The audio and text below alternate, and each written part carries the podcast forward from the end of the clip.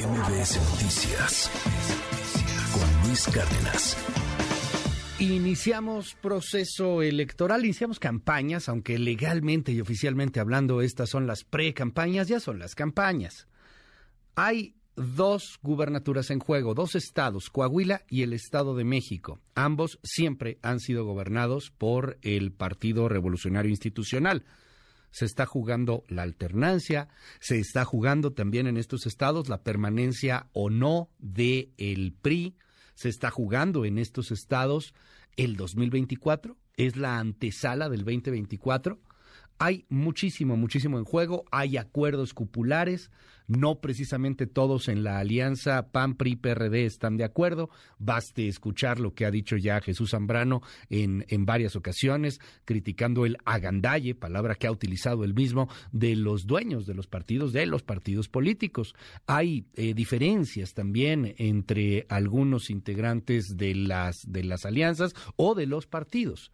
Y le aprecio mucho, con una visión muy crítica, que nos tome esta llamada telefónica la senadora Claudia Ruiz Maciú, pues para platicar de, de lo que viene en el 2023 y también con miras al 2024. Claudia, un gusto saludarte y escucharte. ¿Cómo estás? Buen día. Muy buen día, Luis. Qué gusto eh, platicar contigo de lo que ya se ve que va a ser un año muy intenso en el tema político y electoral. Y desde luego como antesala de 2024, pues ya, ya se ven algunas de las características de lo que va a estar sucediendo todos los días en el país. Muy intensa la competencia y muy intenso todo lo que pasa al interior de los partidos y coaliciones.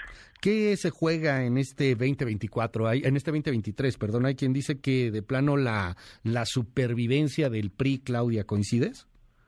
Pues mira, yo creo que lo que se juega en 2023 es eh, demostrar que la coalición de los partidos PRI, PAN, PRD, y de la ciudadanía es competitiva y puede ser viable para 2024. Y creo que aquí es clave, y lo dijo Alejandra del Moral, lo dijo Manolo Jiménez eh, este fin de semana, eh, no solo pensar en una coalición o alianza de partidos, sino en una alianza con la gente, con la ciudadanía, para después integrar gobiernos de coalición. Es decir, estamos viendo una propuesta diferente a lo que se ha hecho antes, y el componente ciudadano me parece que toma una centralidad eh, pues determinante para poder enfrentar un oficialismo que usa todo el aparato del Estado para buscar no solo ganar elecciones, sino aplastar a las oposiciones.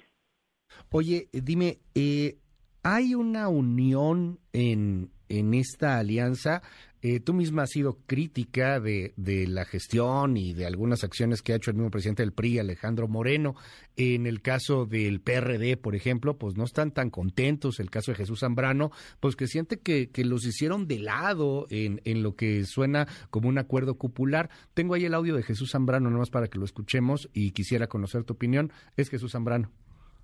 Es muy importante que no quede en manos de los partidos políticos eh, la facultad exclusiva de que sean ellos los que decidan, como si fuera un vulgar reparto de cuotas de candidaturas, sino que sea una decisión que compartamos todos.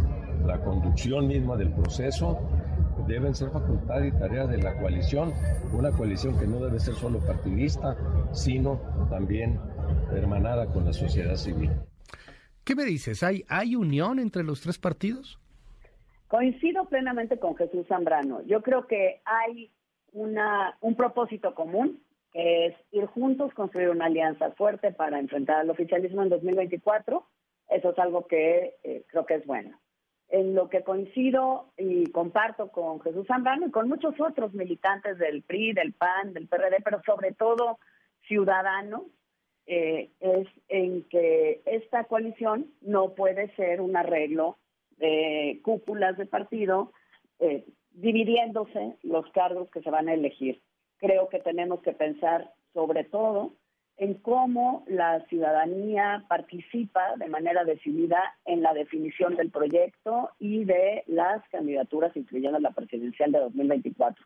Un proyecto que sea que incluya un método eh, pues que sea lo suficientemente abierto y generoso para que haya pluralidad en la integración de candidaturas, que sean los ciudadanos, pero también los militantes de los partidos los que participan en estas definiciones, que garantice equidad para todos los que quieran o queramos competir, desde la sociedad civil o desde los partidos, y que proponga también una forma en que la ciudadanía pueda conocer a quienes queremos encabezar ese proyecto. Debates, por ejemplo, en donde se vea la fortaleza de cada, de cada uno de los que aspiramos, las eh, propuestas que tenemos, pero también lo que eh, traeríamos a la mesa como parte de una coalición amplia en donde los ciudadanos sean el factor determinante. Creo que sí hay un riesgo hoy de que parezca un arreglo popular y más bien lo que tenemos que construir es un eh, proceso en el que se garantice una participación eh, muy diversa para encontrar las y los candidatos más competitivos eh, de frente a, la ciudadanía.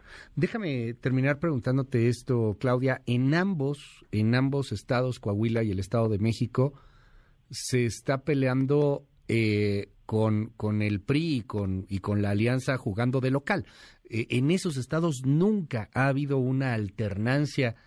Esto no, no, es, no es algo que les, que les juega un tanto en contra, no es algo que, que les dificulta un poco más el poder retenerlos.